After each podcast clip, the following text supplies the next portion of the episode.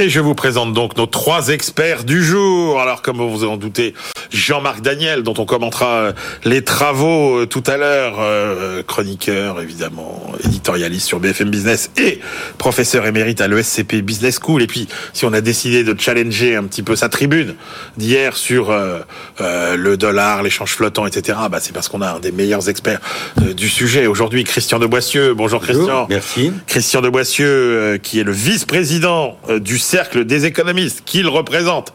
Euh, cercle des économistes, partenaire des experts euh, tous les jeudis, professeur d'économie à Paris 1, et puis lui aussi, grand spécialiste, et de la conjoncture, et des banques centrales, et, tout, et, du système monétaire. mais pas tout.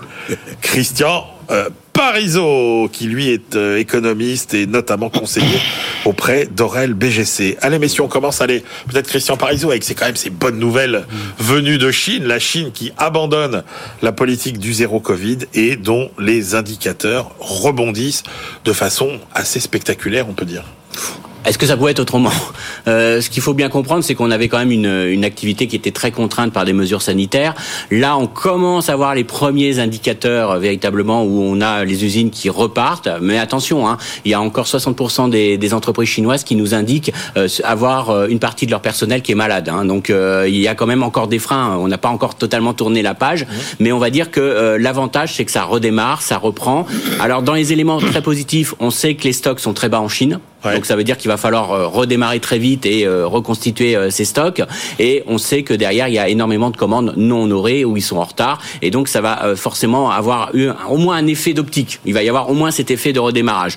La vraie question derrière tout ça, à mon avis, elle est quand même un petit peu autre part. C'est qu'est-ce que vont faire les ménages chinois? Est-ce qu'ils vont vraiment revenir et consommer comme avant? Est-ce qu'ils vont faire comme on a fait en Occident? C'est-à-dire qu'au moment où on les libère, on leur permet d'aller consommer, ils vont utiliser l'épargne qu'ils ont un peu accumulée pour consommer consommer plus ou au contraire ils vont être très prudents dans leur consommation. Alors on a eu là on est sur des indicateurs un petit peu plus mitigés. Hein. On a eu euh, notamment euh, sur janvier au, moment du nouvel an chinois, on a vu que les dépenses avaient nettement rebondi avec des ruptures. Ils avaient acheté des smartphones tout ça. Donc il y a eu vraiment une concentration de la consommation qui était assez. On s'est dit ça y est c'est le redémarrage. Et puis là sur février euh, c'est plus mitigé a priori. Alors on verra ce que nous donnent les chiffres officiels, mais on a des retours un peu plus mitigés. Notamment on a le, le fameux Beige Book China hein, qui enquête auprès des entreprises qui montre que le mois de février était un petit peu décevant. Donc on a encore beaucoup d'incertitudes sur la demande intérieure. Par contre, euh, je suis euh, convaincu, et je pense que tout le monde va l'être très rapidement, que la partie industrielle va rebondir assez sensiblement. Alors d'où deux questions euh, qui se posent immédiatement. Est-ce que ça va relancer les prix des matières premières, les eh prix du pétrole? Parce qu'on sait que derrière, on a une offre de pétrole qui reste très contrainte, mmh. notamment à cause des sanctions contre la Russie. Euh, donc ça, c'est le premier point qui va quand même jouer. Et puis l'autre effet qui, lui, est très positif, c'est que ça va améliorer les chaînes d'approvisionnement. Donc on est sur un double effet. On a l'effet inflationniste matières premières prix d'énergie normalement qui devrait monter, mais on a l'effet peut-être désinflationniste euh, qui est quand même l'amélioration des chaînes d'approvisionnement. Qui dit euh, je suis livré en semi-conducteur, ça veut dire que je produis plus. Donc forcément, ça veut dire euh, une offre supérieure et donc c'est plutôt un élément positif pour nos tensions inflationnistes domestiques. Euh, donc on va être sur beaucoup de débats euh, sur l'impact réel de la, réouverture de la Chine dans les prochaines semaines. Alors Christian de Boissieu, vous, vous voyez ça comment? Plutôt inquiétant, plutôt rassurant? C'est plutôt une bonne nouvelle pour eux et pour nous. Hein. Euh, et pour l'économie mondiale. Euh, je pense qu'il y a un effet de rattrapage. J'utilise le terme que Christian n'a pas utilisé, mais je pense que l'idée y était dans ce qu'il a dit. C'est-à-dire, ils sortent de ce confinement et de la politique de, zéro Covid. Il y a un effet de rattrapage. Sur la consommation des Chinois, au-delà de la conjoncture, il y a quand même un, problème structurel. C'est que c'est un pays qui n'a pas une véritable sécurité sociale comme nous. Hein. Et donc, euh, les Chinois, les, chiffres ont, peut-être un peu baissé, mais j'avais en tête, euh, c'était il y a un ou deux ans, que le taux d'épargne des Chinois, c'est le plus élevé du monde. Hein. En moyenne, 40%. Pourquoi? Parce qu'ils n'ont pas l'équivalent du, filet de sécurité sociale pour couvrir euh, le risque maladie, le risque chômage, tous les risques qui sont couverts, le risque retraite, tous les risques qui sont couverts par la Sécu. Et donc là, la demande intérieure rebondit un peu, mais je dis, il y a quand même ce problème structurel, tant qu'ils n'auront pas mis, ça va prendre des années, à mon avis. Un, système, un, filet de sécurité sociale, les, Chinois, ils continueront à épargner. Mais ça fait longtemps qu'on nous le promettait, Christian Dupont. Mais non, mais c'est pour ça Rappelez-vous le, le, bol de riz en fer, comme on, comme on, disait non, mais c'est pour ça que je dis, ça va prendre des années. Et ça, je veux dire, il faut vraiment distinguer ce qui est conjoncturel et ce qui est ce que j'appelle un effet, un effet structurel compte tenu de ces différences que je viens de souligner entre, entre eux et nous. Troisième remarque, euh, il y a quand même euh, le débat sur l'immobilier qui a joué un rôle très important dans la mauvaise conjoncture. mauvaise, euh, relativement.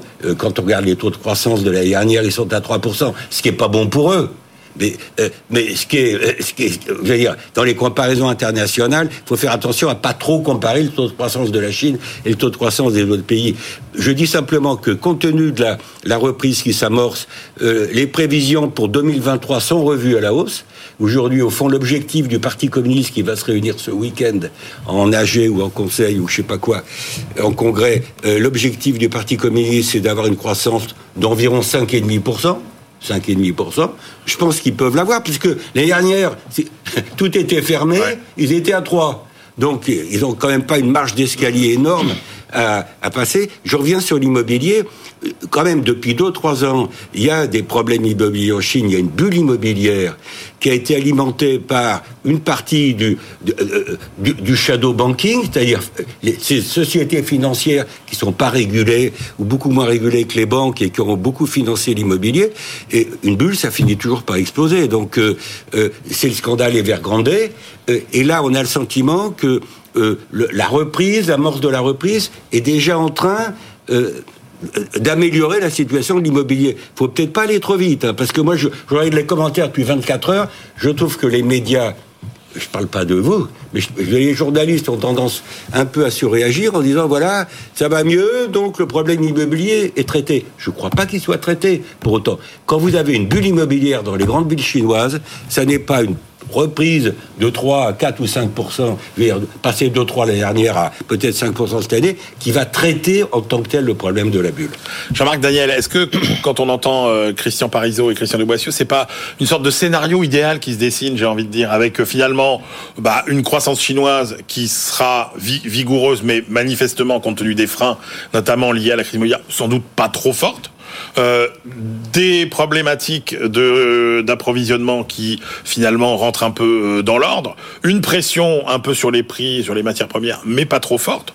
Est-ce que finalement, c'est pas le, le, meilleur des scénarios qu'on pouvait espérer Oui, je ne sais pas si c'est le meilleur des scénarios. En tout cas, le, le scénario catastrophe sur l'inflation, à mon avis, ne sera pas au rendez-vous. Euh, on le voit bien, d'ailleurs, le prix du pétrole ne surréagit pas. Et euh, il y a un autre événement qui a eu lieu, c'est l'élection au Nigeria. Personne n'a suivi ça, mais c'est quand même euh, un pays important, le Nigeria. Et le, la campagne électorale s'est faite sur la sortie de l'OPEP. Non pas sur la sortie physique de l'OPEP, mais sur le fait que le Nigeria, qui est en situation de négociation difficile avec le FMI, et l'Angola, qui est son voisin, qui, enfin, qui n'est pas son voisin, qui est un autre pays africain, mais qui n'est pas son voisin immédiat, aussi, et les deux pays annoncent qu'ils vont augmenter leur production de pétrole. Ils vont pas respecter leur parole vis-à-vis de l'OPEP en termes de quotas, et ils vont répondre à la demande supplémentaire pour essayer de sortir de leur situation de déséquilibre extérieur et de euh, tutelle du FMI. Donc, je pense qu'il y a des réserves. On est à 100 millions de barils jour. Euh, L'AIE dit on peut atteindre 110 millions de barils jour assez rapidement, et, mais ce sera probablement un plafond. En production. En production. En production. Le, le deuxième élément, c'est que euh, on n'en a pas parlé, mais quand même la Chine, c'est pour la première fois a perdu des habitants l'année dernière. C'est-à-dire que dans les problèmes structurels, il y a quand même non seulement le vieillissement, mais on est dans une situation euh, à la japonaise. C'est-à-dire que maintenant, la Chine rentre dans les pays qui perdent des habitants et non pas pour faire de guerre, parce que les pays qui perdent des habitants, c'est la Syrie, l'Ukraine, euh, et puis le Japon et désormais la Chine. Et donc, comment? La Russie et la Russie, et puis bon en Europe, euh, la Roumanie et la Pologne perdent des habitants. Mais je pense qu'effectivement, c'est un pays qui vieillit, et à partir de ce moment-là, c'est un pays dont la dynamique et le ressort de croissance va progressivement euh, se, se, se, détendre. Il n'y aura, pas cette dynamique. Alors le, dernier élément que je mettrai en avant, c'est le fait qu'il y a encore, et ça c'est l'histoire de la bulle immobilière, il y a encore un exode rural massif qui est en préparation. Il y a un nombre de paysans qui est très très largement supérieur à ce qu'il devrait être compte tenu de la production productivité moyenne des agricultures au niveau mondial.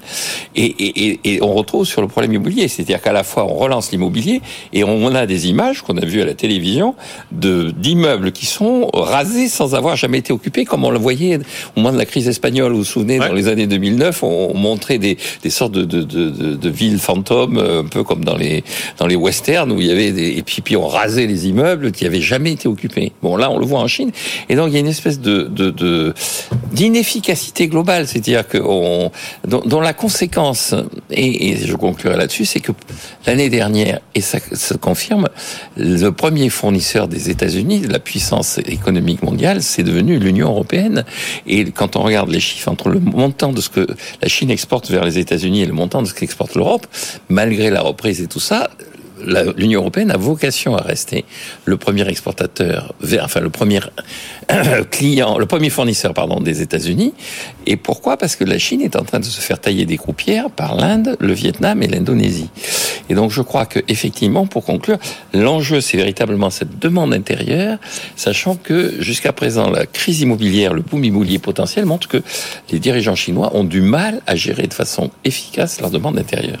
Et d'ailleurs, les derniers travaux hein, de, de, de, des centres de recherche japonais, Goldman Sachs, ONU, etc., finalement disent, euh, eh bien, la Chine ne rattrapera jamais les États-Unis qui vont rester euh, la première puissance absolument, absolument. économique mondiale. Alors juste, quand même, juste un mot quand même sur la Chine. je me méfierais quand même. Moi, j'attends de voir la réouverture de la Chine complète pour voir véritablement le poids que va avoir la Chine dans le commerce mondial, parce que là, c'est vrai qu'on a eu une baisse du, du poids du, de la Chine en faveur de d'autres pays comme l'Inde, le Vietnam, qui ont, qui ont vraiment progressé dernièrement. Mais je regarde juste un petit élément. Alors, c'est vraiment très court terme, là, je, je reconnais. Mais si vous regardez les dernières enquêtes qui ont été faites auprès des directeurs des achats, on a la partie exportation de l'Inde qui baisse au moment où la partie exportation de la Chine repart. Donc ça veut dire que la concurrence chinoise est en train de revenir. Donc il va falloir vraiment regarder maintenant plusieurs choses. D'une part, l'impact que va avoir la réouverture de la Chine, mais aussi le fait que la concurrence chinoise revient sur les marchés. Et ça, ça va enlever de la capacité de relever les prix pour les entreprises. Et je pense que ça, on va le voir dans pas mal de, pays développés. On va voir que la concurrence chinoise revient et donc mécaniquement, on va avoir forcément euh, une pression plus forte sur les prix et donc une capacité moindre des entreprises à relever leurs prix. Et on va voir surtout, je poids on va voir surtout le retour euh, du poids de la Chine dans le commerce mondial. Et donc je pense qu'il y a des pays comme l'Inde ou le, ou le Vietnam qui pourraient euh, largement en souffrir parce qu'ils ont vraiment vraiment profité de la fermeture de la Chine pendant plus d'un an. et, là, et là, là, ça sera intéressant de voir vraiment où on en est dans la compétitivité. Les rapports de salaire entre l'Inde et la Chine sont très largement désormais en faveur de l'Inde. Hein. C'est-à-dire que le, oui. le, salaire mondial est en train de baisser. J'ai découvert ça.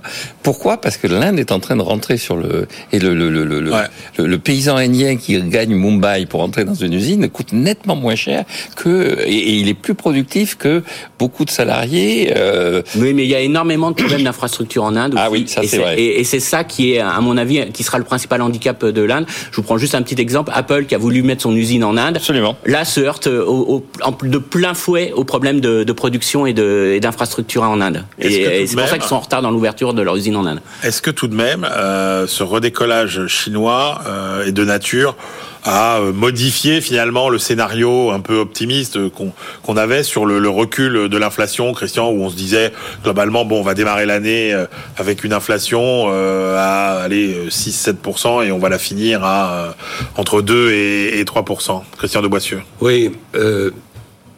Revenons sur les bonnes nouvelles quand même. C'est-à-dire, c'est bon pour eux et c'est bon pour l'économie mondiale en termes de croissance. Alors, on a déjà amorcé le débat sur l'inflation. Je suis assez d'accord avec Jean-Marc Daniel sur le fait que euh, euh, bon, les prix de l'énergie ont quand même pas mal baissé, euh, pétrole et gaz depuis quelques mois, et pour l'instant, on voit pas de, de tension par rapport à des marchés qui ont tendance, en général, à surréagir, et pas là. Mm. Et donc, le fait que les marchés ne surréagissent pas à ces dernières nouvelles sur la Chine, sur les prix de l'énergie, ça signifie qu'il y, y, a sans doute des marges. Bon, il faut raisonner aussi sur les il n'y a pas que les matières premières énergétiques, il y a aussi le problème des matières premières agricoles.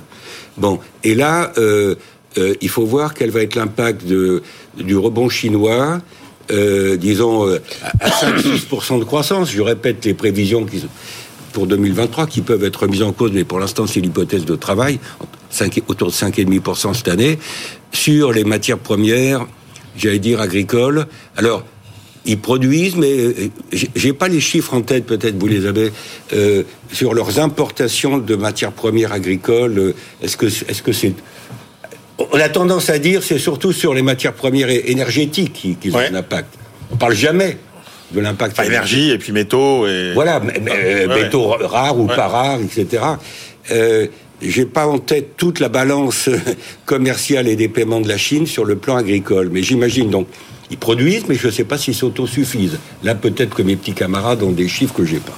Hein oui, alors ils sont, oui, ils sont quand même euh, assez dépendants euh, de certains, euh, notamment tout ce qui est nutrition pour le pour les pour le bétail. Ils sont assez, ils sont assez dépendants et, ils sont, ils sont de toute façon importateurs nets en produits agricoles globalement. Bon, alors ça, je reviens sur la question de votre ami Emmanuel. Ça veut dire que moi, ce qui, me, par rapport à l'inflation des prochains mois, pour nous, en Europe et en France en particulier, le débat, c'est pas tellement les prix de l'énergie, sauf un choc qu'on ne sait pas prévoir.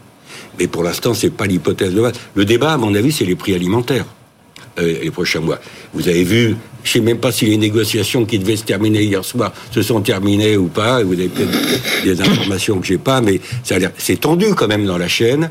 Et il y a dans le tuyau, en France et peut-être dans d'autres pays européens, pour ne parler que de l'Europe, il y a quand même des, hausses de prix alimentaires qui vont arriver en plus de ce qu'on a déjà connu. On a connu en France depuis un an 14%, c'est le chiffre officiel, 14,5% sur les prix alimentaires. Si vous rajoutez 10% d'ici le mois de juin, ça fait quand même un sujet. Bon, alors là, il faudrait voir euh, le fait que la Chine rebondisse, euh, au plan mondial, ça va pas aider parce que l'argument dans les négociations entre producteurs, transformateurs, distributeurs euh, sur les problèmes alimentaires, c'est quand même de dire regardez ce qui se passe sur les marchés internationaux. Et ce qui se passe sur les marchés internationaux va dépendre aussi de ce qui va se passer en Chine, y compris sur les matières premières alimentaires, agricoles et alimentaires. Jean-Marc Daniel, vous qui étiez euh, plutôt optimiste sur le recul de l'inflation, ça ne change pas votre vision Non, non, ça ne change pas ma vision. Je, trouve intéressant, les, à ce propos d'ailleurs, les réactions des banques centrales, notamment Ignazio Visco, qui est le, le gouverneur de la Banque centrale. Excusez-moi c'est arrive assez rarement sur un plateau, mais j'éternue. Eh ben voilà. Eh ben voilà. Et, donc, euh, mais c'est pas le nom de, c'est pas le fait d'avoir prononcé le nom d'une gouvernance de la Banque centrale d'Italie, parce que c'est quelqu'un que je trouve très pertinent.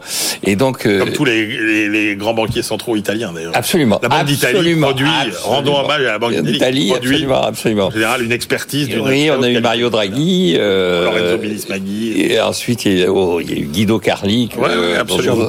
et oui, Campi. et puis avant Guido Carli, qui était un des personnages en couleur. Il a, il a accueilli les gens dans son bureau avec un, tableau de Saint-Sébastien criblé de flèches et il disait Je l'ai fait venir parce que c'est un peu mon quotidien. Et donc le banquier central italien a, expliqué qu'effectivement on était dans une situation où euh, rien ne justifiait la poursuite du durcissement de la. Et il a très bien argumenté son, y, compris en parlant des matières premières agricoles, des matières premières énergétiques, de ce qui se passe en, en Russie. Et euh, hier, euh, François Villeroy de Gallo a dit euh, un peu la même chose, sauf, dit-il, événement exceptionnel majeur. Donc, évidemment, si de nouveau on est dans la situation d'une amplification du conflit, d'une intensification du conflit en Ukraine, avec des nouvelles décisions de la Russie d'essayer de, de, de, serrer sur l'exportation de gaz et de pétrole, sur le blé, si on empêche le blé de sortir de... Mais à l'heure actuelle, sur le blé, on est redescendu en dessous de 300 euh, dollars la tonne, alors qu'on était monté à 340, 350 dollars. Donc on, a quand même une détente sur tous ces marchés. Donc, euh, excusez-moi. Et est-ce que ça n'arrive pas aux consommateurs Pour l'instant, ça n'arrive pas encore. C'est ça, qui est frappant. Euh, le consommateur, on a l'impression qu'il est sur, enfin que les, le réseau finit par lui donner le niveau de prix du mois d'août et non pas le niveau de prix d'aujourd'hui. Et donc la question, c'est de savoir est-ce que c'est un effet retard ou est-ce que effectivement il y a des mécanismes pas assez concurrentiels dans le système qui font que certains profitent de la situation pour maintenir le niveau de prix qui avait été celui du mois d'août? Juste, euh, mais, moi je dirais que c'est aussi un autre problème qu'aujourd'hui on a, c'est que les biens alimentaires. Alors c'est vrai qu'en général on regarde l'indice des prix global et l'indice des prix hors énergie et prix alimentaires. Sauf que le problème aujourd'hui, c'est qu'on a une telle hausse des prix alimentaires que forcément ça joue énormément sur la perception et même le niveau de vie aujourd'hui euh, des, des, Français, des Européens et puis même partout dans le monde. Et là, ça pose un vrai problème à la BCE et aux banquiers centraux parce que aujourd'hui leur principale peur, c'est pas l'inflation euh, pétrole, c'est pas l'inflation alimentaire parce qu'ils se disent au bout d'un moment ça va disparaître, c'est l'impact que ça a sur les anticipations d'inflation et que ça va entraîner des hausses de salaire, des revendications salariales. Et donc eux aujourd'hui, ce qu'ils regardent et ils ont raison, c'est qu'on voit que l'inflation dans les services, ça commence à euh, l'inflation dans les services ne faiblit pas, reste très dynamique. Et donc aujourd'hui, leur principale peur, c'est que de cette inflation alimentaire, on ait des revendications salariales, des hausses de salaire et donc une inflation qui restera à ce moment-là récurrente.